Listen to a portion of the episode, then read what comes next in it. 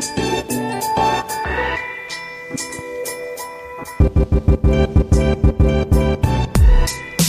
Hallo und herzlich willkommen zu Unboxing Agile, deinem Podcast für besseres Arbeiten. Mein Name ist David Hilmer und in diesem Podcast spreche ich mit sehr interessanten Gästen über agiles Arbeiten und die neue Arbeitswelt. Heute wieder mit einer Sonderfolge, denn dieser Podcast ist ein Live-Podcast im Rahmen der OKR Open Online-Konferenz. Und am Ende der Folge gibt es wieder Fragen von den Live-ZuschauerInnen, die jetzt gerade dabei sind. Und ähm, die OKR Online-Konferenz hat einen Anlass, nämlich den Launch unseres OKR Playbooks. Wer sich also mit dem Thema OKR näher auseinandersetzt oder auseinandersetzen will, dem sei dieses OKR Playbook von meinen KollegInnen Hanna Nagel und Christian Böhmer ans Herz gelegt. Den Link dazu findet ihr in den Shownotes. So, und mir zugeschaltet ist jetzt heute Tobias Lukas von der Audi Business Innovation, kurz ABI. Und zusammen mit meiner Kollegin Hanna hat die ABI vor knapp einem Jahr OKR eingeführt. Und Tobias ist Business Designer und Strategist bei der ABI. Und wir sprechen heute darüber, warum sich ABI für OKR entschieden hat, wie denn so eine OKR-Einführung funktioniert in der Praxis und wie ABI mit OKR heute arbeitet. Herzlich willkommen, schön, dass du da bist. Grüß dich, ähm, Tobias. Hi David, grüß dich auch. Äh, vielen Dank für die Einladung. Ich freue mich heute hier zu sein und eurem grandiosen Event beizuwohnen. Äh, bin schon ganz gespannt. Ja, ich bin auch schon ganz gespannt, äh, wie das tatsächlich dann in der Praxis gelaufen ist. Ich habe das ja immer ähm, so ein bisschen ähm, aus dem, ja, aus den verschiedensten Blickwinkeln von hinten betrachtet. Ähm, aber ja, freue mich sehr darüber, mehr zu erfahren, wie denn das funktioniert, weil ihr habt sehr, sehr, sehr viele Besonderheiten. Ihr ähm, seid ja eine 100% Tochter äh, von Audi und ähm, habe noch andere Frameworks im Einsatz. Von daher äh, bin ich sehr gespannt. Aber als allererstes die Frage, was bedeutet agiles Arbeiten für dich? Ähm, ja, agiles Arbeiten ist ja ein sehr breiter Begriff. Äh, für mich, ich bin persönlich sehr zielorientiert. Das heißt, für mich ist agiles Arbeiten umfasst vor allem die Offenheit, die absolute Offenheit, effizient, iterativ, aber eben auch ergebnis- und lösungsorientiert zu einem gemeinsamen Ziel zu kommen ähm, ja, und den Weg dahin dann möglichst flexibel gestalten zu können. Also wenn auch mal irgendwo Hindernisse auf diesem Weg erscheinen, die dann auch mal zu umfahren, zu überklettern, äh, vielleicht auch aus dem Weg zu räumen, also da absolute Flexibilität zu haben und sich so halt eben zum gemeinsamen Ziel äh, zu bewegen. Ich finde, je größer ein Team ist, das zusammenarbeitet, desto komplexer ist Agilität. Ich glaube, wenn wir alleine zu einem Ziel kommen wollen, wie ich fahre jetzt morgen in Urlaub und äh, muss natürlich jetzt meine, meinen Koffer packen, dann komme ich relativ agil, relativ zügig zum Ziel. Je mehr Leute involviert werden, desto schwieriger wird es natürlich und deswegen, ja, glaube ich, kann man das auf einer großen Teamebene nochmal komplexer betrachten. Ja, da gehe ich voll mit. Ich sage auch immer irgendwie, alleine ist jeder irgendwie agil, weil jeder weiß, keine Ahnung, wenn ich durch die Stadt laufe, dann fängt es an zu regnen, dann reagiere ich direkt, ohne ähm, ja, irgendwie ein Planungsmeeting zu haben oder sonst was. Ne?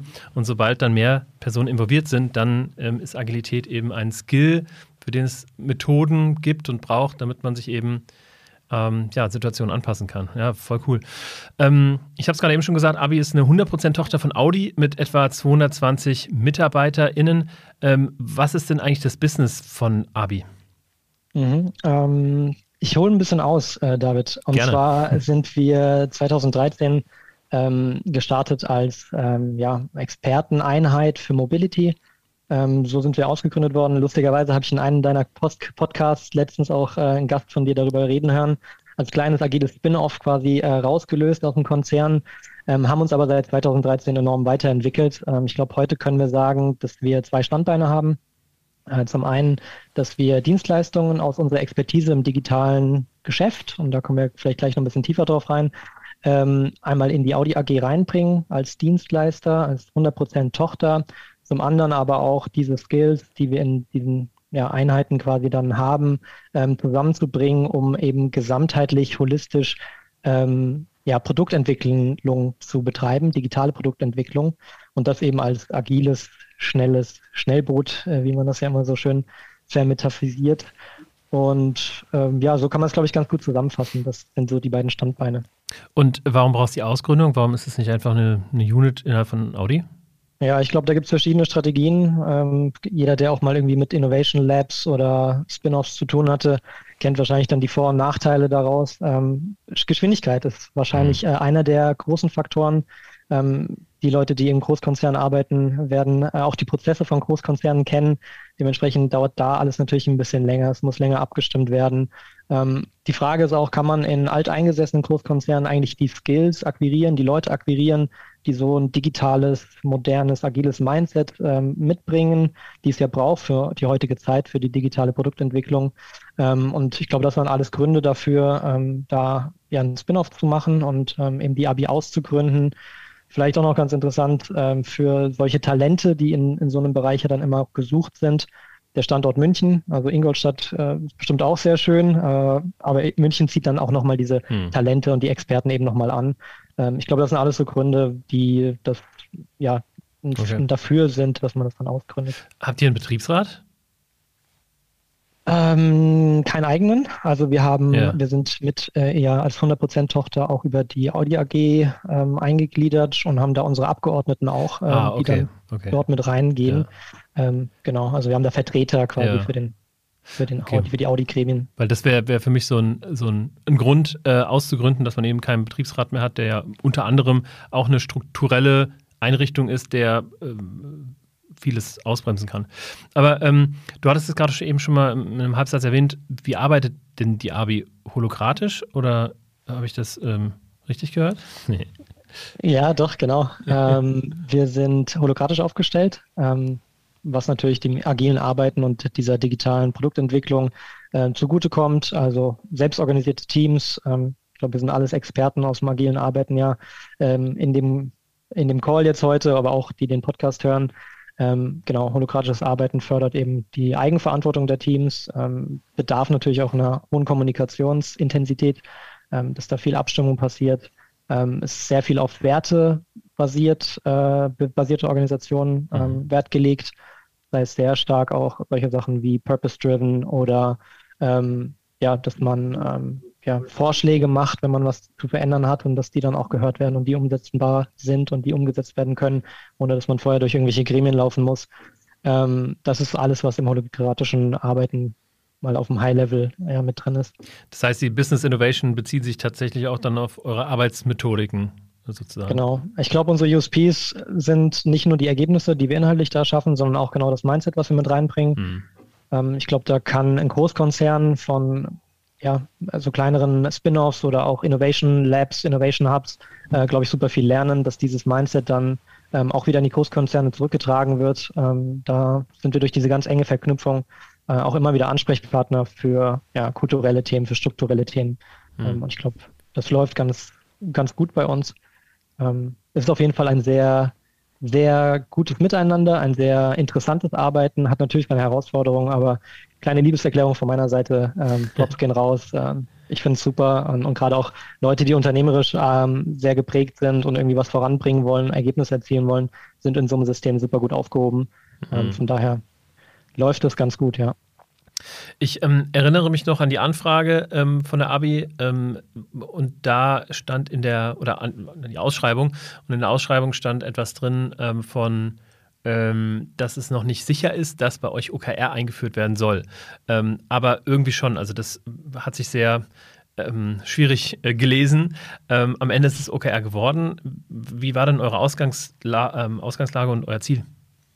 Genau, also dazu muss man wissen, dass wir uns gerade in einer Transformation befinden, ähm, mhm. wie so viele Firmen wahrscheinlich äh, die ganze Zeit, aber bei uns nicht anders. Also ich habe es schon mal kurz angesprochen, dass wir diese ähm, den anderen Hintergrund hatten, nämlich, dass wir aus dem Mobility-Bereich kamen, ähm, dass wir sehr stark in Dienstleistungen für die Audi AG involviert sind ähm, und jetzt aber auch gemerkt haben, ähm, alles bewegt sich weiter. Die Einflüsse auf die Automobilbranche ändern sich. Dadurch ändert sich natürlich auch die Strategie von Audi. Ähm, und wir als Tochter müssen uns natürlich dann auch äh, Gedanken machen, wie sieht unsere Strategie eigentlich aus? Weil auch im Konzern haben wir natürlich äh, andere Dienstleister. Die Carriot ist da relativ häufig auch in den Medien, die ja die Softwareentwicklung für den VW-Konzern macht, damit auch mhm. für Audi. Ähm, da müssen wir uns natürlich auch abgrenzen. Da müssen wir schauen, okay, was können wir eigentlich für einen Wert für, die, für den Konzern bringen? Wo wollen wir strategisch eigentlich hin? Und ähm, zu dem Zeitpunkt, wo wir uns eben umgeschaut haben, welche Zielsteuerungssysteme für uns da relevant sein können, so eine Transformation mit zu begleiten und strategisch neu auszurichten, umzuorientieren, ähm, haben wir dann natürlich geschaut, okay, was, was gibt es für Zielsteuerungssysteme, ähm, sind da ein bisschen in die Analyse reingegangen und ähm, haben uns dann letztendlich für OKRs entschieden, ähm, aus verschiedenen Gründen. Also einer der Gründe war, glaube ich, dass hm, die Prinzipien von OKRs sehr nah an den Prinzipien oder den Werten der ABI äh, liegen, eben diese holokratischen Zusammenarbeitsmodelle irgendwie fördert. Ähm, die resonierten sehr gut mit, mit unserer Kultur auch vor allem ähm, und auch mit unserem organisatorischen Gefüge, weswegen wir uns dann am Ende für OKRs entschieden haben. Ähm, wohl wissentlich, dass es trotzdem natürlich Hindernisse gibt bei der Einführung von so Zielsteuerungssystemen und bei so einem Change-Prozess auf dem wir uns ja dann befunden haben. Ja, ähm, über die Hindernisse werden wir später noch sprechen. Ähm, aber erstmal vielleicht noch die Frage, mh, also bei, ihr habt euch dann ja für OKR entschieden, wie läuft denn so eine Einführung von OKR in so einer Größenordnung ab, also mit 220 Mitarbeitern? Ganz allgemein nicht ohne Schweiß und Tränen. Ähm, ich glaube, das ist ähm, ja in so einer Neuanführung, in so einem Change-Prozess äh, relativ häufig der Fall. Wir hatten natürlich super viele Herausforderungen, so ein System einzuführen. Ähm, man muss, glaube ich, wie in jeder Einführung von neuen Strukturen, glaube ich, sind es immer die drei Schritte. Ja. Ich bin ja auch Stratege bei der ABI. Das ist immer ein Assessment, das ist immer ein Planungsbereich, also eine Konzeptionierung und es ist dann eine Implementation. Und diese Prozesse, Prozess, Prozessschritte sind wir dann auch durchgegangen. Ähm, und haben ähm, da jetzt geschaut, okay, was können wir eigentlich lernen aus ja, bereits existierenden Zielsteuerungssystemen, die wir hatten. Ähm, wir hatten zum Beispiel auch OKR schon mal zwei Jahre vorher, ähm, gab es einen Versuch, OKRs einzuführen als Framework.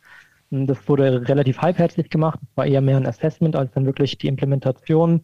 Ähm, was wir dann gemacht haben, ist da agil ranzugehen, nochmal die Leute ranzuholen, die schon Erfahrung hatten, einfach auch mit dem, mit dem Framework, die ähm, ja, uns Input geben konnten, wie können wir dann OKRs bestmöglich einführen, wo sind denn Stolperfallen. Also da einfach super viel mit Leuten geredet, ähm, Erwartungen auch abgeklopft, ähm, zu schauen, okay, was ist jetzt wichtig bei der Anführung, mit äh, Sponsoren geredet, also unserem C-Level vor allem, was ist denn wichtig daran, was habt ihr für Erwartungen, ähm, dass man einfach die Organisation mit auf diese Reise nimmt, warum man ein neues Zielsteuerungssystem einführt und in welcher Form dann auch. Und ich glaube, einer der größten Learnings, ähm, wie wir dann auch gestartet sind und was sich als gut bewährt hat, war, dass wir einfach auch klein angefangen haben. Also, dass wir erst angefangen haben mit kleinen Teams. Äh, in dem Fall waren es zwei unserer acht äh, Themenfelder, so nennen, nennen, wir die Bereiche bei uns. Mhm. Äh, angefangen haben mit diesen zwei Themenfeldern, ähm, Trialphase aufzusetzen, zu schauen, okay, wir konzeptionieren jetzt mal das OKR-Framework für die ABI ähm, und schauen mit zwei Bereichen, äh, ist das durchführbar? Sind die Events, die Meetings, sind die in der richtigen ähm, in dem richtigen Zeitslot, ähm, die haben die, die richtige Dauer, sind die richtigen Leute involviert und einfach klein anfangen, schnell lernen und dann auch adäquat skalieren ähm, mhm. über die gesamte Abi. Das hat sich als sehr positiv ähm, herausgestellt. Und wie groß waren die beiden ähm, Einheiten? Wir haben da gemischt das extra so aufgebaut, dass wir eine ähm, große Einheit genommen haben und eine kleine und auch mit unterschiedlichen ähm, ja, ähm, Verknüpfungspunkten zur Audi AG. Also haben versucht dann eine schöne äh, Divergenz da rauszuziehen und zu schauen, ja, können wir das, können wir den Schnitt der Abi ganz gut abdecken. Das heißt, die eine Einheit ähm, hatte knapp 30 Leute, glaube ich, zu der Zeit und die andere Einheit war ein bisschen kleiner mit 20 Leuten oder 35 und 20, sowas in dem Dreh. Äh, ich glaube, die größte Einheit bei uns hat 50 Leute, die haben wir da noch nicht in dem ersten Wurf mit reingepackt. Ähm, genau, aber haben so einen guten Schnitt eigentlich mhm. ähm, damit abgebildet. Und die, ähm, die Hanna, meine Kollegin als Beraterin, äh, hat bei der Einführung geholfen, aber ähm, wie läuft sowas dann ab? Weil jetzt ist die Hanna nicht mehr bei euch. Das heißt, ähm, das Ziel ist ja praktisch ähm, möglichst schnell, dass ihr die Sachen verinnerlicht und, und selber dann auf eigenen Beinen steht, in Anführungszeichen, was das OKR-Framework ähm, angeht. Wie, wie funktioniert das, dieses schrittweise Lernen und in die Routine reinbringen? Mhm, also da gibt es verschiedene Aspekte. Ich glaube, was Hanna super stark mit reingebracht hat, ist auch ähm, einfach das Knowledge in die Organisation mit reinzutragen. Also ich glaube, ohne das Wissen, wie das OKR-Framework funktioniert auf der abstrakten Ebene, also was sind für Ziele dahinter, warum machen wir das eigentlich alles, ähm, bis dann auch, wie setzen wir wirklich OKRs um, wie, wie definieren wir Objectives und Key Results, ähm, wie macht man die Plannings, ähm, da muss das, das Wissen einfach sehr schnell in die Organisation kommen. Ähm, das ist was, wo Hanna uns super gut äh, unterstützt hat. Wir haben dann interne Schulungen auch gemacht. Ähm, einer der Faktoren bei der Einführung, die wir uns noch überlegt hatten, war auch ein Train-the-Trainer-Programm Also da auch wirklich schnell Leute aus der Organisation auf unsere Seite zu ziehen bei der Einführung, die einfach ein Interesse daran haben, das System mitzugestalten und das Framework mit für die ABI anzupassen und aufzusetzen. Ähm, dann hat man natürlich gleich ähm, ja, so ein paar Supporter mit aus der eigenen Organisation dabei. Mhm. Ich glaube, das war auf jeden Fall ein Key-Faktor.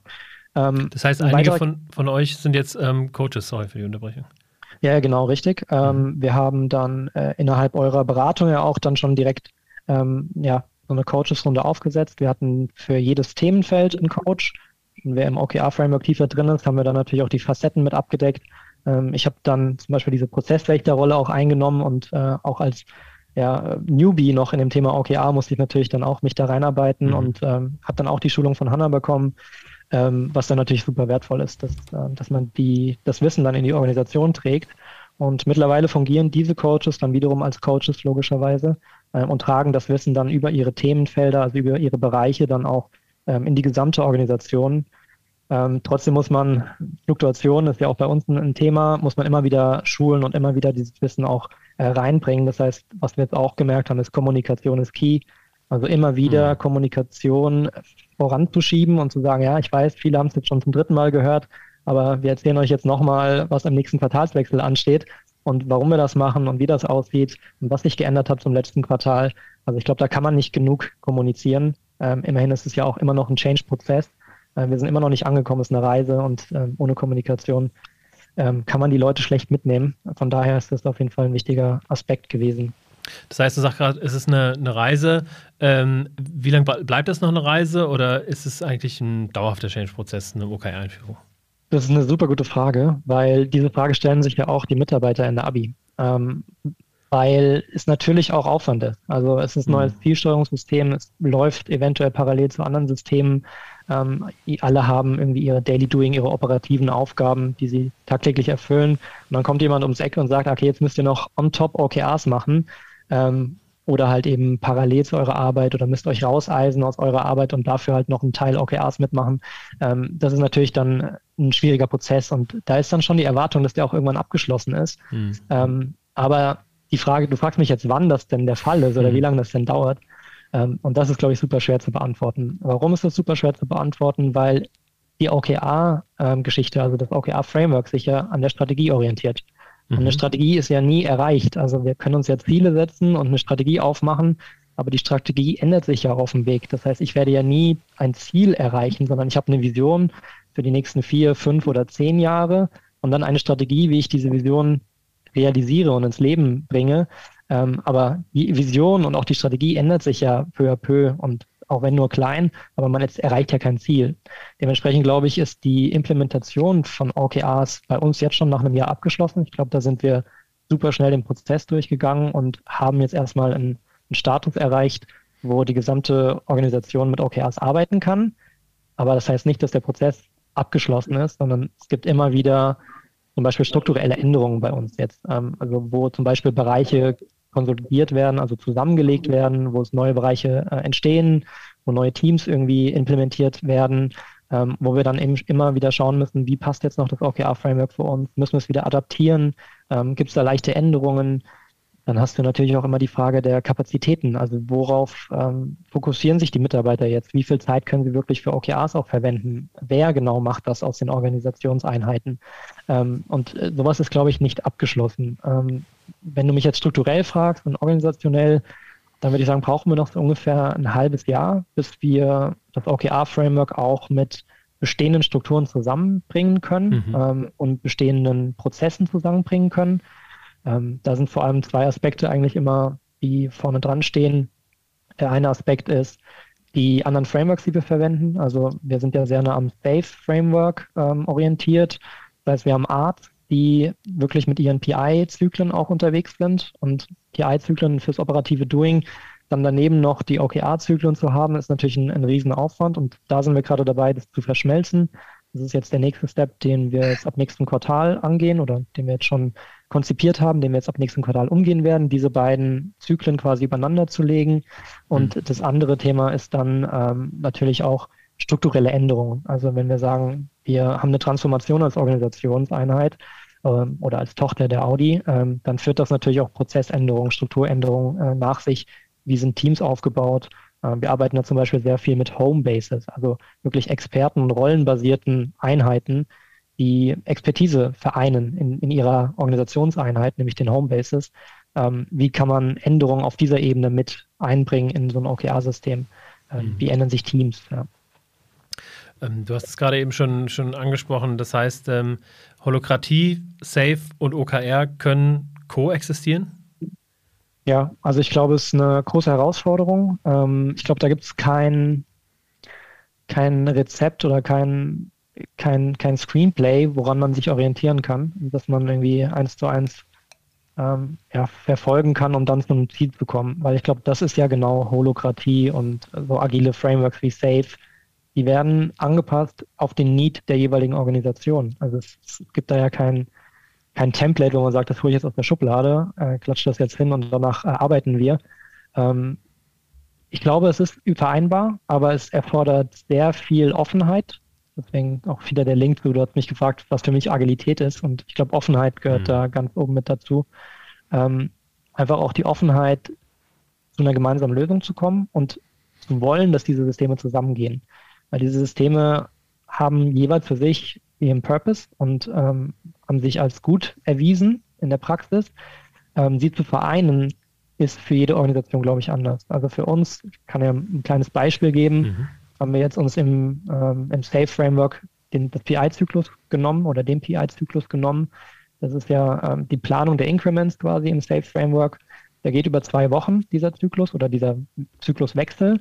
Davon ist eine Woche die Vorbereitung und eine Woche das Planning. Also ein relativ großer Zeitraum, zwei Wochen im Jahr, äh, im Quartal, wo das immer wieder passiert. Und da haben wir jetzt zum Beispiel gesagt, okay, inhaltlich werden da ja operative Themen ähm, sich angeschaut. Und wenn wir jetzt von OKR-Framework reden und von OKRs, dann sind wir auch eher auf der strategischen Ebene. Wir haben jetzt also mhm. gesagt, okay, eigentlich müssten diese Systeme zusammenkommen und haben das jetzt so geplant, dass wir ähm, vor dem PI-Planning oder beziehungsweise vor der Vorbereitungswoche im PI-Planning uns schon um die ersten Events kümmern im OKR-Umfeld. Das heißt, wir machen schon die Reviews äh, und in den Reviews, äh, für die, die sich da auskennen, werden ja auch schon die Themen fürs nächste Quartal äh, gebrainstormt. Da wird schon geguckt, okay, was haben wir dieses Jahr erreicht äh, oder dieses Quartal, ähm, was können wir davon mitnehmen ins nächste Quartal und ähm, diesen Einfluss, also schon dieses Brainstorming und schon diesen Gedankenraum, den man aufgemacht hat, was könnten wir im nächsten Quartal machen, nehmen wir dann auch mit ins PI-Planning. Das heißt, die Leute, die dann ähm, in den OKR-Plannings mit drin sind, davon sind dann Leute auch wiederum in den PI-Plannings drin.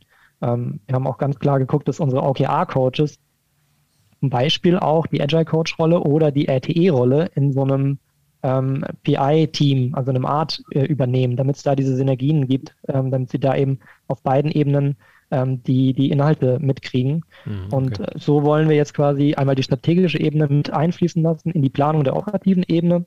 Und danach machen wir dann wieder die Planung der nächsten organisatorischen mhm. und strategischen ähm, Themen wieder über OKR, nämlich dann über die OKR-Plannings, ähm, wo mhm. dann wiederum die Einflüsse aus dem PI-Planning mit reinfließen. Also was ist dann wirklich noch erreichbar? Wie viele Leute sind zu welcher Zeit äh, im nächsten PI-Zyklus eigentlich ja, involviert ja. und wie viel Kapazität kann man für die OKRs dann noch verwenden? Okay, also klingt nach einer relativ komplizierten Nummer. Ähm, die beiden Frameworks, die ja in sich schon vielleicht einfach zu verstehen sind, zumindest OKR. Äh, bei Safe ist das ein bisschen anders. Das ist ja deutlich komplexer und dass man die beiden dann noch übereinander ähm, kriegt. Ähm, und was waren andere Herausforderungen bei der Einführung? Also das scheint ja auf jeden Fall eine große Herausforderung äh, gewesen zu sein. Was, was sind die noch Herausforderungen aus der Praxis raus? Mm, das ganze Thema Geschwindigkeit, also dass wir halt in einem Jahr die, das System eingeführt haben, führt natürlich auch dazu, dass man ähm, aufpassen muss, dass auf diesem Weg die Leute nicht aus dem Zug fallen, ähm, weil man eben so schnell unterwegs ist und sich so viel in so kurzer Zeit ändert. Ähm, das heißt, da war eine Herausforderung, dass die Leute weich fallen, wenn sie dann rausfallen aus dem Zug, also dass sie sich nicht wehtun. Mhm. Und ähm, auf der anderen Seite auch, dass man sie wieder reinholen kann in den Zug, dass man sie wieder hochziehen kann und äh, sie nicht für immer verliert, dass sie dann am Straßenrand stehen. Ähm, also wirklich immer die, die Leute wieder mit abzuholen, ähm, immer wieder klar zu machen, warum machen wir das, die Sinnhaftigkeit, also den Purpose dahinter klar zu machen. Ähm, ich glaube, das war eine, eine große Herausforderung. Gab es denn Leute, die ihr ähm, verloren habt auf dem OKR-Einführungsweg? Ähm, Bestimmt ja. Also auch als Coaches. Es gibt zum Beispiel auch Leute, die als Coaches eingestiegen sind und gesagt mhm. haben, oh, ich habe da zum Beispiel den Aufwand äh, überschätzt ähm, oder unterschätzt in dem Fall. Mhm. Ähm, ich will mich eher um meine operative Arbeit kümmern, ich mhm. ziehe mich jetzt wieder raus, wir, okay. wir brauchen einen anderen OKR-Coach. Mhm. Oder auch Leute, die sagen, na klar gibt es auch immer wieder die Stimme äh, aus dem Off, die da sagt, ey, lass mich mal arbeiten, ich will hier mein, mein Projekt äh, fertig coden und äh, was, was juckt mich denn die strategische Ausrichtung? Mhm. Ähm, gibt es natürlich. Ich glaube, das hat man in jeder Organisation. Da gibt es dann die gaußsche Verteilung natürlich, die an beiden Enden sind. Die einen wollen das sogar mit einführen und mit äh, gestalten, das ganze System, und die anderen sagen, lasst mir bloß die Ruhe damit. Und äh, ich glaube, die Kunst ist es, die, die Enden näher zusammenzurücken und ähm, eben klar zu machen, warum macht man das Ganze, den Purpose darzustellen ähm, und dann ja die breite Masse so gut wie es geht zu verbreitern, dass eben die Enden relativ klein sind. Mhm. Ähm, ja, aber ich glaube, mit bisschen Schwund muss man auf jeden Fall rechnen. Ähm, die Frage ist, kann man sie dann trotzdem ähm, in so einem System halten? Ähm, da gibt es ja auch verschiedene Möglichkeiten. Mhm, klar. Genau. Weitere Herausforderung ähm, bei, der, bei der Einführung? Ich hatte dich unterbrochen. Ah, also super, super breites Feld. Äh. ich, wenn ich jetzt für mich persönlich nochmal nachdenke, ähm, eine Herausforderung für mich jetzt als Prozesswächter vor allem auch war, ähm, immer wieder mit, mit Tausenden von Leuten gefühlt sich abzustimmen, weil OKR einfach Schnittmengen hat in alle Bereiche. Ähm, du fängst an, OKRs einzuführen äh, und denkst, jetzt hast du mal einen ersten Wurf und dann äh, fängst du an, den, den Zyklus ähm, durchzugehen und ähm, umzusetzen und operativ reinzuarbeiten. Und dann fällt dir alle zwei Schritte auf diesem Weg fällt irgendwas auf, was nicht ganz passt. Äh, sei es jetzt am System, sei es an der Struktur der, des Unternehmens, sei es an der Kultur, an der Einstellung gegenüber dem System oder an anderen Sachen. Ähm, für mich war eines der großen Learnings des OKRs, Problematiken oder Disbalancen im System super schnell aufdeckt. Also wenn irgendwo eine Struktur nicht passt, wenn Prozesse nicht passen durch OKRs, könnt ihr euch sicher sein, kommen die ganz schnell ans Licht. Ähm, und das ist natürlich einmal schön, also auf, aus unternehmerischer Sicht ähm, räumt das sehr schnell auf. Ähm, hat aber auch natürlich eine Herausforderung, weil du immer wieder vor neuen Aufgaben stehst. Ähm, ja, und du hast es am Anfang schon gesagt, ich bin auch noch Business Designer bei der Abi. Das heißt, OKR ist nicht mein, mein Hauptjob. Also ich bin jetzt nicht Vollzeit da, OKRs einzuführen. Das heißt, ich habe immer noch nebenher auch meine Projekte, die ich auch operativ begleiten muss. Ähm, und wenn dann aber ständig wieder natürlich neue hm, Hindernisse oder Disbalancen aufkommen, die man dann lösen muss, dann hat es natürlich auch einen zeitlichen Effekt. Also das war jetzt so meine mhm. persönliche Herausforderung. Und ansonsten, glaube ich, ist es ähm, generell, wie gesagt, der Change-Prozess an sich eine Mammutaufgabe. Mhm. Die drei Ebenen, inhaltlich, strukturell und kulturell, die relativ groß sind. Also es klingt ja. jetzt so banal, aber das hat ja Einfluss auf die gesamte Organisation. Klar. Und ähm, das hattest du vorhin auch schon mal angesprochen, das ist aber sicherlich auch ein, eine Herausforderung, ähm, der Konflikt zwischen Tagesgeschäft und strategischer Arbeit.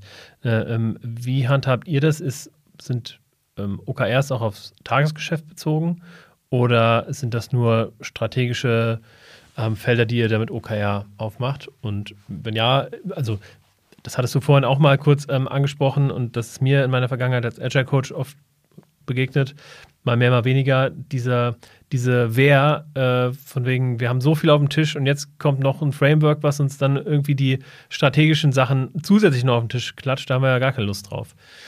Wie, wie, äh, wie, sehr, wie groß ist die Herausforderung da? Schon auch groß, ja. ja. Also äh, ich würde sagen, da legst du den Finger in die Wunde. Das ist einer der Themen, die wir immer noch ähm, vor der Brust haben, die wir immer noch versuchen ähm, auszumerzen. Hm, wir haben das jetzt so gehandelt, dass wir im ersten Schritt gesagt haben, wir machen dann eine, einen klaren Cut zwischen strategischen Zielen und operativen Zielen.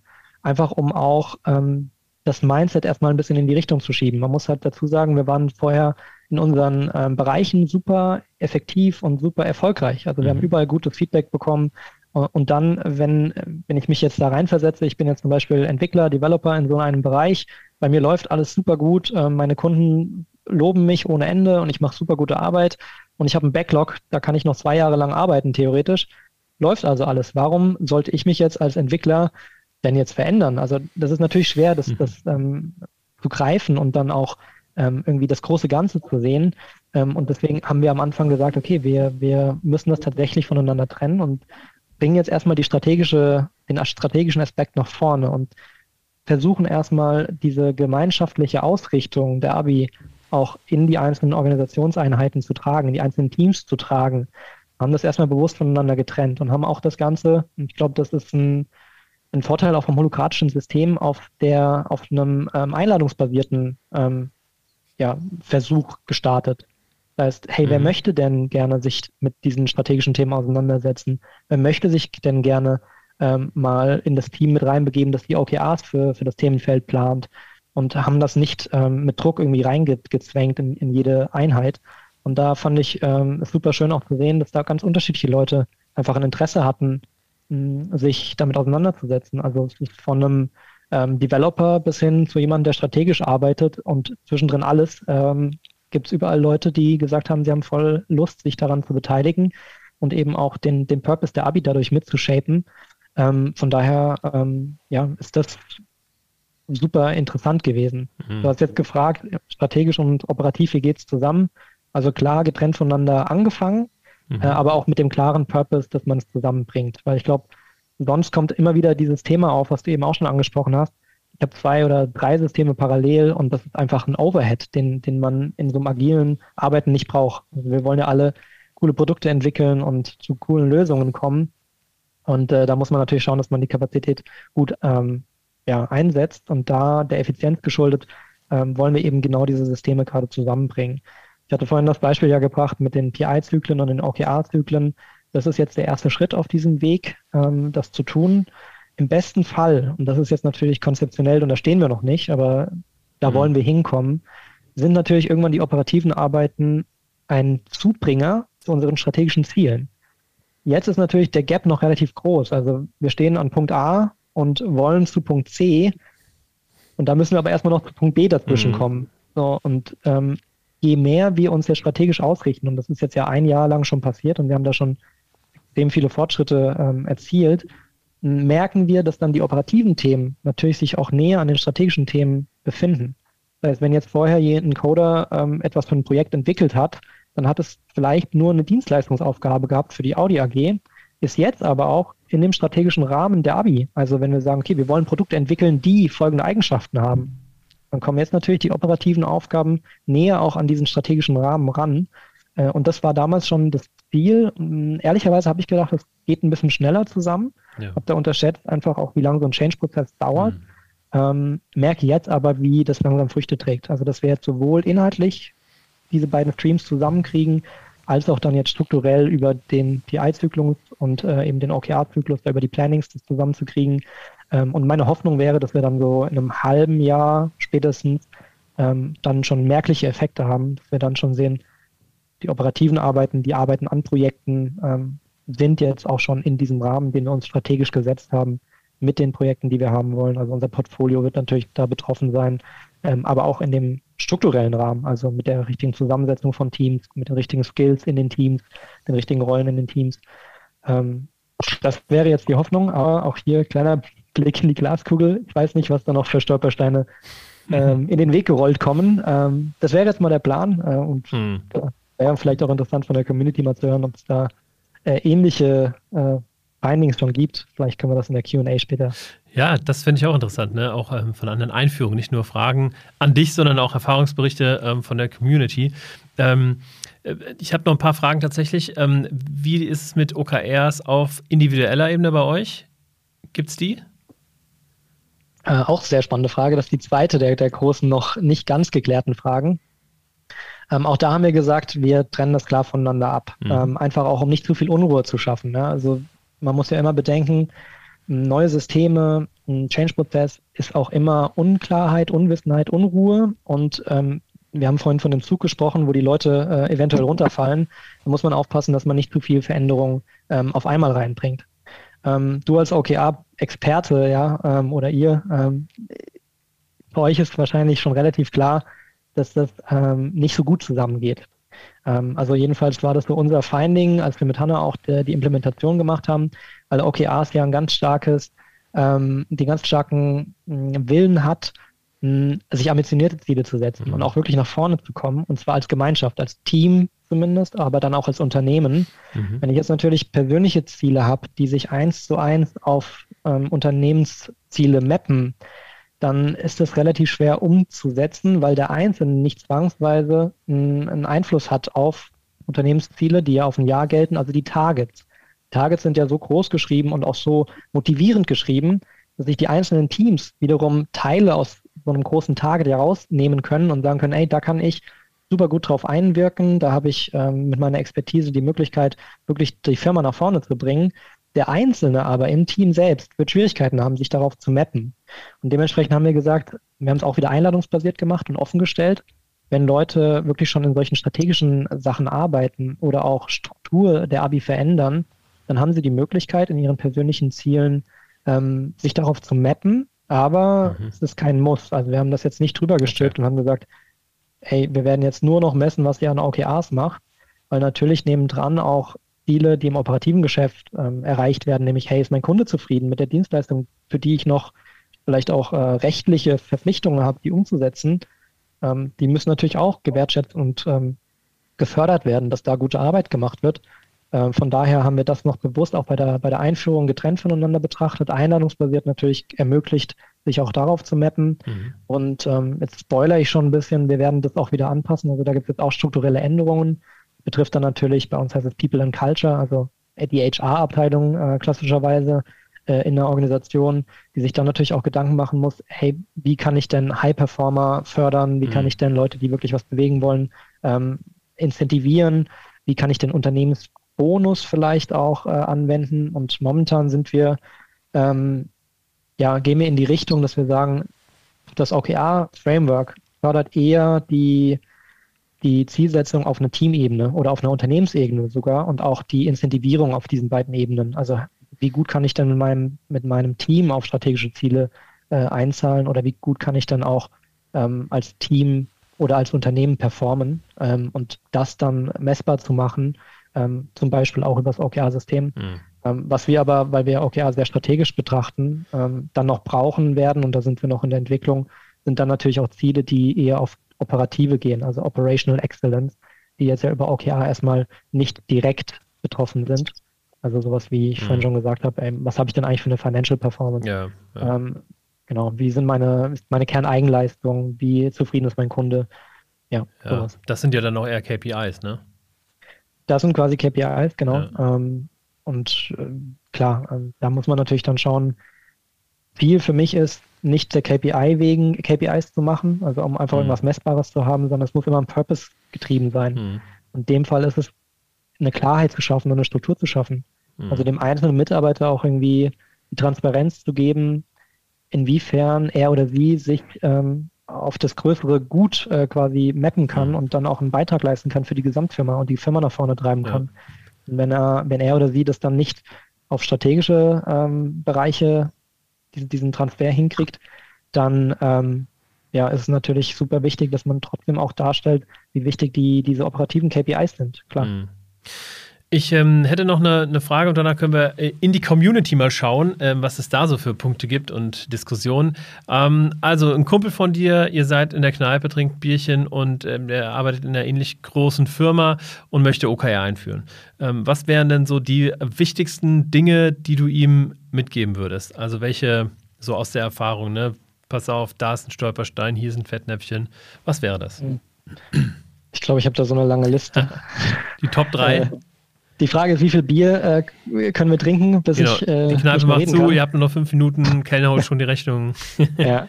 Also ich glaube, die, die größten Aspekte, wir haben das meiste eigentlich schon angesprochen, aber Kommunikation und Transparenz ist für mich key. Ähm, du darfst mhm. die Leute nicht verlieren. Also immer wieder ähm, kommunikat kommunikativ Ziele darlegen, ähm, alle mit einholen, ähm, viel, viel reden und transparent machen. Ähm, für mich ist super wichtig, dass das strategische Leitbild halt auch klar ist. Also wenn ich halt schon beim strategischen Leitbild Unklarheit habe oder das nicht 100% äh, klar ausgearbeitet ist, dann fällt es mir natürlich auch schwer, OKRs davon abzuleiten. Also wenn die Basis äh, noch schwammig ist, dann wird es äh, natürlich auch schwer. Mhm. OKRs im besten Fall helfen, aber auch die Strategie zu definieren oder dann nochmal zu schärfen. Ne? Ähm, aber das ist was, was wir gemerkt haben. Ähm, super wichtig fand ich Sponsorship. Also man braucht, man hat in jeder Organisation, glaube ich, bei solchen Change und gerade auch beim OKR einführen, ähm, hat man immer wieder auch die, die Personen, die sagen, das funktioniert ja nicht für uns. So, das haben wir noch nie so gemacht, das, das mhm. funktioniert ja gar nicht. ähm, da brauchst du ein Sponsorship, da brauchst du einen langen Atem, da muss man auch mal Stepbacks äh, irgendwie verkraften können. Also wenn irgendwas mal nicht so funktioniert hat, wie man sich das gedacht hat. Ähm, ist genau wie bei Innovationen auch. Also man, man merkt den Effekt nicht zwangsweise in den ersten zwei Quartalen. Ähm, deswegen ein Sponsorship ist für mich da super wichtig. Ähm, würde ich meinem Kumpel auf jeden Fall mitgeben. Ähm, ja, und ansonsten, ja, es ist, glaube ich, ähm, einfach wichtig, da menschlich zu bleiben. Ich mhm. weiß nicht, ob man das jetzt in so einem wirtschaftlichen ähm, Aspekt damit reinbringen kann, aber hey, sich einfach auch anhören, was haben die Leute für Probleme damit? Ähm, und dann auch einfach empathisch darauf eingehen und schauen, okay, kann man das vielleicht lösen? Ich bin nicht der Experte für jeden Bereich. Wenn ein Bereich ein Problem mit OKRs hat, weil durch die Struktur irgendwie es kaum möglich ist, da Leute zu finden, die die Plannings machen, naja, dann müssen wir uns was überlegen. Also wie kann mhm. man da vielleicht drauf eingehen? Anstatt dann mit, mit dem Prügel drauf zu hauen und sagen, ja, ihr müsst aber, seht zu, dass es funktioniert. Mhm. Also ich glaube, da auch einfach zu sehen, das ist für jeden ein Change, für jeden eine Herausforderung. Und ich habe für mich immer die, ähm, die Vorstellung, dass Leute das Beste geben wollen und eigentlich nicht be bewusst irgendwo dagegen schießen. Also ich glaube, keiner will äh, querulant sein einfach oder will irgendwie was kaputt machen. Ähm, ich glaube, wenn Leute ähm, solche Aspekte reinbringen, dann ist es aus dem, ähm, aus der Motivation heraus, dass sie es verstehen wollen oder dass sie sagen, ich sehe Risiken. Und ich finde, die muss man auf jeden Fall ernst nehmen ähm, und dann nicht drüber bügeln. Das ist was, was ich vielleicht auch noch meinem Kumpel dann mitgeben würde. Ja. Hey, auch mal wieder durchatmen und nicht nur Vollspeed. Mhm. Nochmal reflektieren, wo stehen wir, für wen klappt nicht, dass die Leute halt runterfallen. Mhm. Danke dir, vielen, vielen Dank. Ähm, ich habe schon mal sehr viel mitgenommen. Ähm, war ziemlich äh, deep, muss man auch sagen. Ne? Also es ging ziemlich ins Eingemachte. Ich hoffe, äh, wir haben ähm, hier niemanden abgehängt von äh, den ZuschauerInnen, aber auch von den Zuhörern, die diesen Podcast dann zu einem späteren Zeitpunkt hören. Jetzt freue ich mich auf Fragen und Antworten von und aus der Community und blicke zu Johanna. Yes, sehr cool, danke. Es war sehr, sehr spannend und wir haben tatsächlich eine Frage, die schon recht früh kam und ich glaube, äh, Tobias, dass du auch kurz einmal angeteasert hast, was, äh, glaube ich, deine Antwort dazu sein wird. Aber ich stelle sie einfach der Komplettheit nochmal. Welche Strategien haben gut funktioniert, um diejenigen stärker einzubinden, die coden wollen und ihre Ruhe haben wollen bezüglich strategischen Themen? Mhm. Also wie gesagt, einmal äh, einladungsbasiert. Ne? Also wir haben gesagt, hey, ihr müsst nicht zwangsweise an OKRs mitschreiben, wenn ihr sagt, äh, ihr könnt euch da noch nicht mit identifizieren, ihr seid noch zu weit weg.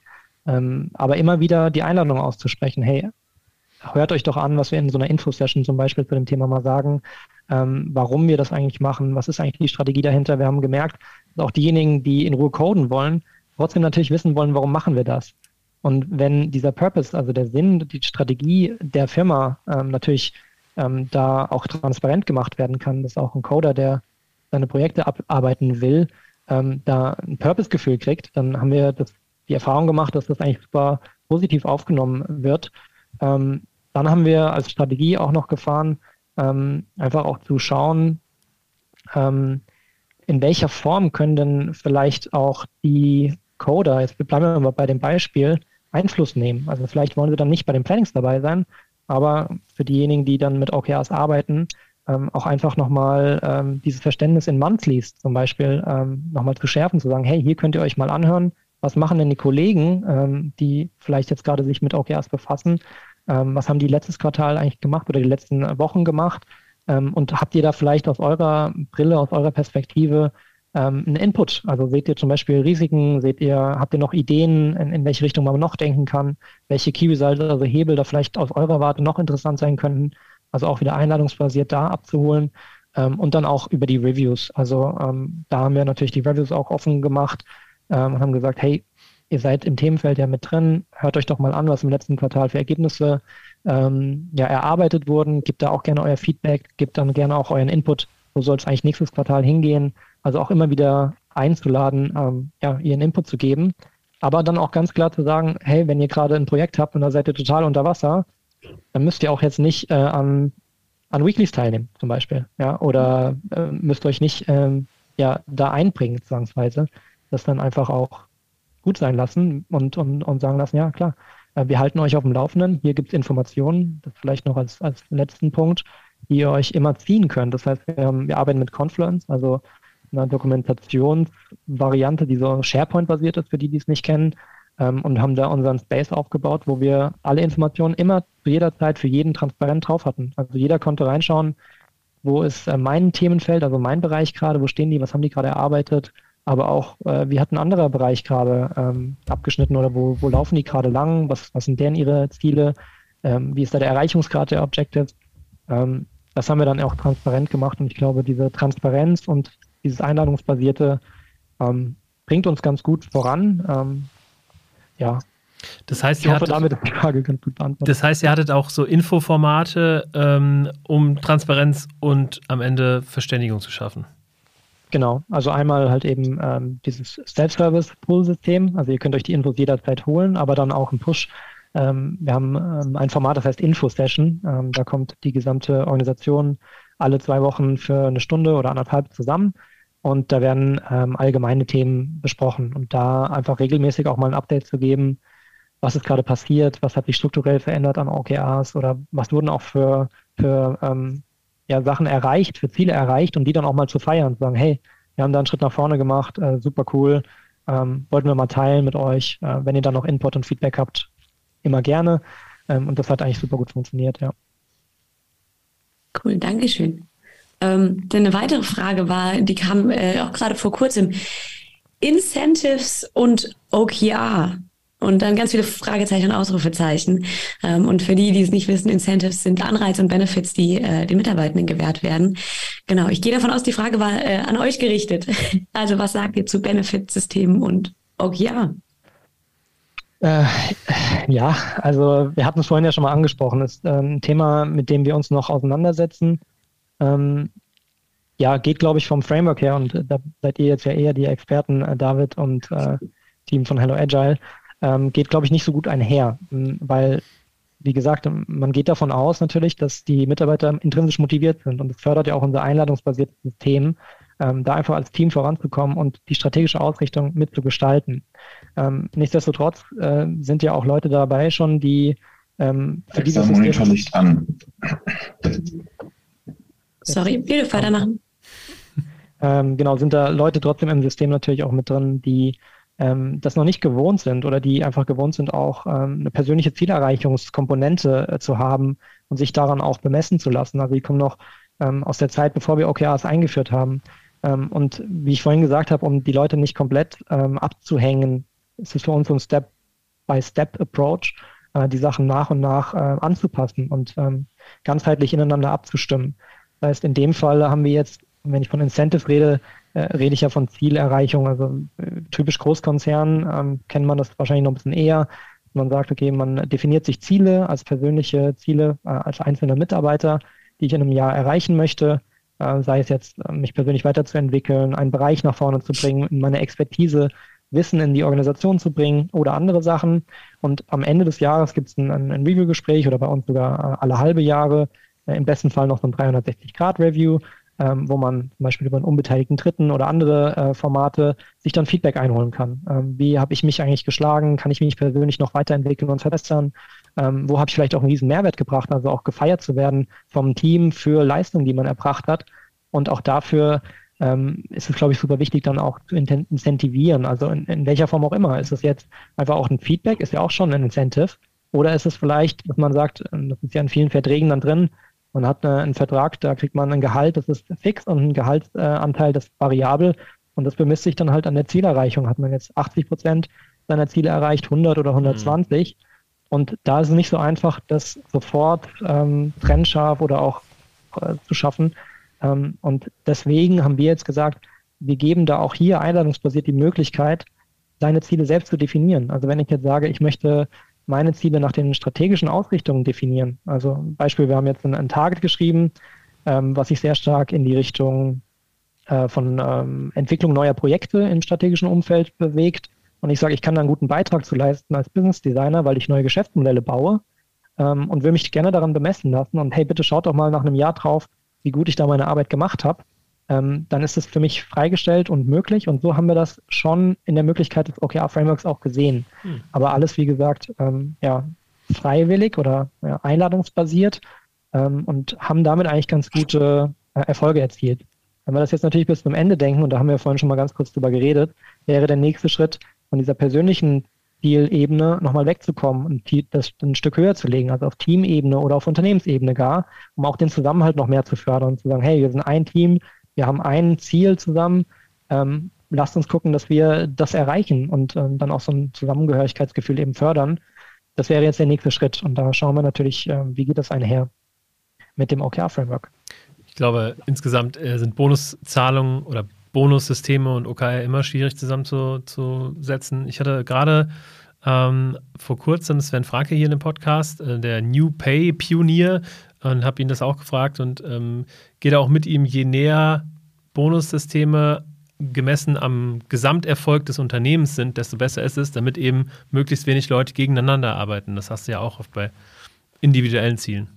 Genau. Und das wäre das Ziel, auch dahin zu kommen. Ähm, aber ja. es ist halt ein, ein Change-Prozess, wo wir gesagt haben, ähm, das ist eher nicht ganz förderlich, den Cut direkt zu machen in den ersten Quartalen ähm, ja. bei der Einführung eines neuen Systems, weil du einfach schon so viele andere Stellschrauben hast, die du drehst und womit Mitarbeiter erstmal klarkommen müssen und äh, sich auch erstmal drauf mappen müssen. Das ist dann eine Unsicherheit, äh, wo man die Leute verliert. Deswegen muss man da, glaube ich, Feingefühl walten lassen und ein bisschen auch hören, wo steht die Organisation.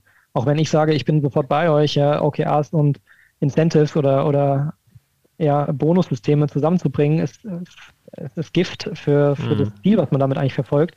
Muss ich dann trotzdem sagen, ja, hm, da muss ich es vielleicht ähm, individuell auf die Situation anpassen und das langsamer gestalten. Mhm, klar, das ja. ist dann die Theorie versus Praxis. Genau, weil sonst bin ich wieder auf der anderen Ebene. Ne? Ich kann das natürlich reinpushen und kann sagen, so ist es und dann friss oder stirb. Also das ist ja auch nicht im, im Sinne von, von OKRs und diesen agilen Frameworks. Ähm, ja, da muss man schauen. Genau. Absolut. Danke dir. Aber ich fand es sehr schön, dass du auch gesagt hast, dass ja auch äh, ein Benefit sein kann, dass man gelobt wird. Das finde ich sehr schön, weil du auch vorhin nochmal von Menschlichkeit geredet hast. Ja, passt perfekt. Ähm, wir haben von Tobias ähm, mehrere äh, Einschübe bekommen. Zwar einmal ähm, jetzt gerade zum Thema äh, Benefitsysteme in OKR. Hat er geschrieben, der Esel und das Zuckerstückchen. Denn Ziele müssen direkt durch MitarbeiterInnen steuerbar sein. Ähm, genau, das ist ja das Problem, was ihr gerade erörtert habt. Ne? Da driftet manchmal die Praxis von der Theorie auseinander. Und ähm, vorhin hat er noch kurz angemerkt, als es um die Stolpersteine ging. Money makes the OKR go around. Seht ihr das denn genauso? Ja, äh, da wäre jetzt natürlich auch nochmal die, die Rückfrage, äh, wie genau er das gemeint hat, der Tobias.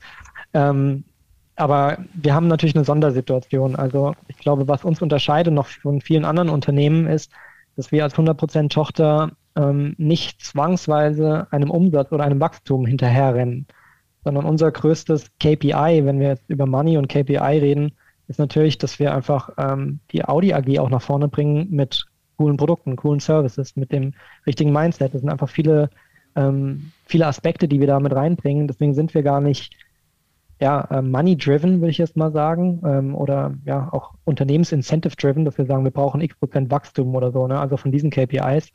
Das ist eine, ein Fluch und Segen zugleich. Also klar, muss man dann auch schauen, okay, was hat das für Auswirkungen? Ähm, das hat dann Auswirkungen in Steuerungselemente einer Firma, weil was für viele andere gültig ist, nämlich dieses Wachstum zu erreichen und äh, das sind ja immer die Ziele, hey, ich will wirtschaftlich erfolgreich sein, gelten dann in diesem Fall nicht zu 100 Prozent, sondern äh, nur zu einem kleineren Teil, weil andere KPIs dann auch äh, wichtig sind.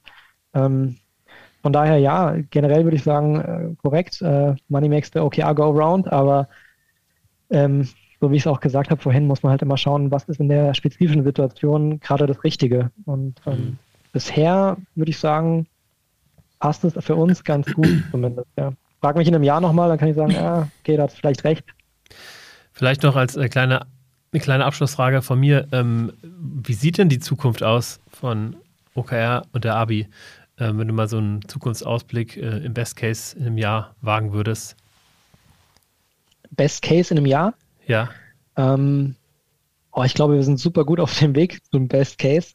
Ich überlege cool. gerade, ob ich noch ein bisschen drüber gehen kann. Ähm, also ich glaube, in einem Jahr ähm, sind wir äh, an der Stelle, wo diese großen Themenblöcke ähm, geklärt sind. Und zwar sind es die Themenblöcke, die wir gerade eben auch diskutiert haben. Ähm, mhm. Die Community die hat da genau den Finger in die Wunde gelegt und das sind ja auch die Sachen, die uns umtreiben.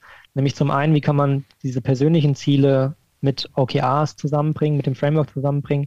Wie kann man Leute incentivieren in, also incentivieren im Sinne von motivieren eher, ähm, in so einem äh, Framework? Ähm, wie kann ich denn ähm, ja das Ganze dann auch mit operativen Zielen gut zusammenbringen? Wie kann ich die Struktur ähm, zusammenbringen?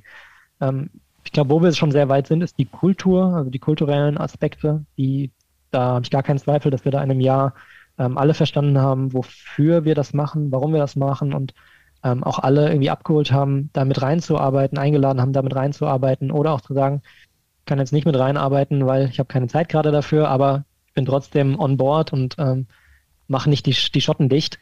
Ähm, ich glaube, das wäre für mich super, äh, super zu sehen in einem Jahr, dass ich, äh, dass ich weiß, die Abi hat ein nachhaltiges Zielsystem implementiert, das uns hilft, uns ähm, agil weiterhin unserem Ziel zu nähern, unserem strategischen Ziel, auch wenn das nie final erreicht werden kann, weil es sich sehr mal weiter anpasst. Ähm, aber wenn das System erstmal passt und alle damit arbeiten können. Ähm, ich glaube, es wird immer kleine Hiccups links und rechts geben, wo wieder Strukturänderungen einen Einfluss drauf haben oder ja, keine Ahnung, inhaltliche Änderungen von Projekten oder Teams werden neu zusammengesetzt. Macht man dann auf Teamebene nochmal ähm, OKRs, ja, statt auf Themenfeldebene, auf Bereichebene. Ähm, ich glaube, da wird es immer wieder Anpassungen geben, aber für mich ist der Erfolg oder der Best Case, wenn die ABI einfach das Mindset hat, OKRs immer wieder für sich anzupassen, flexibel zu gestalten für ihren, äh, für ihren Purpose ähm, und einfach zu wissen, dass das ein System ist, das uns hilft. Das ist kein System, was den, den Leuten irgendwie Arbeit aufzwängen soll, sondern soll uns helfen, auch eigenverantwortlich mitzugestalten. Wo wollen wir eigentlich als, als Abi, als Firma hin? Mhm. Ähm, wo, wollen wir, wo wollen wir in der Zukunft stehen? Und ähm, da wäre ich super happy, wenn wir das erreichen würden dann äh, wünsche ich dir dabei viel Erfolg und denke, wir sehen uns dann vielleicht in einem Jahr nochmal wieder und ähm, hören uns mal an, wie weit das Ganze gekommen ist. Jetzt würde ich ähm, sagen, ich hoffe, dass die Live-Zuschauer und die Zuhörerinnen ähm, das maximal aus diesem Podcast rausgenommen haben. Ich ähm, habe ganz, ganz viel äh, den Zusammenhang verstanden, ähm, beziehungsweise ja, die Antwort auf die Frage bekommen, wie bekommt man denn OKR in so einer großen Organisation eingeführt und dann noch mit so vielen Rahmenbedingungen, Randbedingungen. Ich sage vielen, vielen Dank fürs Zuhören, fürs Zuschauen. Vernetzt euch gern mit Tobias Lukas von der ABI, äh, zum Beispiel auf LinkedIn, wenn ihr Fragen dazu habt. Ich denke, dafür bist du auf jeden Fall offen. Und ähm, ja, folgt gerne diesem Podcast Unboxing Agile, zum Beispiel auf Spotify, Apple Podcasts oder wo auch immer. Und wir hören uns dann wieder. Bis dahin. Ciao, ciao. Yeah, that got.